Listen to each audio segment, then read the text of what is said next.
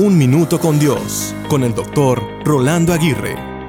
¿Quién es un verdadero amigo? ¿Es un verdadero amigo aquel que está contigo hasta en los momentos más difíciles y desafiantes? ¿Es un verdadero amigo aquel que no te juzga por tus errores y que está presente aunque no lo esté? ¿Es tu amigo aquel que te acolita tus errores o aquel que te los hace ver con todo respeto y cariño? ¿Es tu amigo aquel que se muestra amigo aún en los momentos donde te incomode la vida?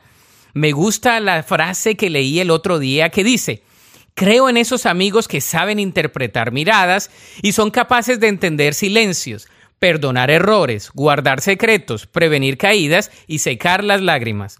Me gusta dicha definición. De ser así, son pocos los amigos que podemos contar quizá con los dedos de una mano. Entonces, ¿quién es un verdadero amigo? La respuesta puede variar dependiendo a la persona a la cual se lo preguntes y a las circunstancias que él o ella hayan experimentado. Una pregunta más grande sería, ¿crees en la amistad? Creo que la respuesta a dicha pregunta nos abrirá paso a tener o no amistades firmes y duraderas. Sin embargo, hay una pregunta más grande. ¿Eres amigo de Jesús? Él les dijo a sus discípulos que ahora les llamaría amigos.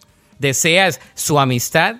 Él siempre será el mejor amigo que podrás llegar a tener, pero tienes que mostrarte amigo.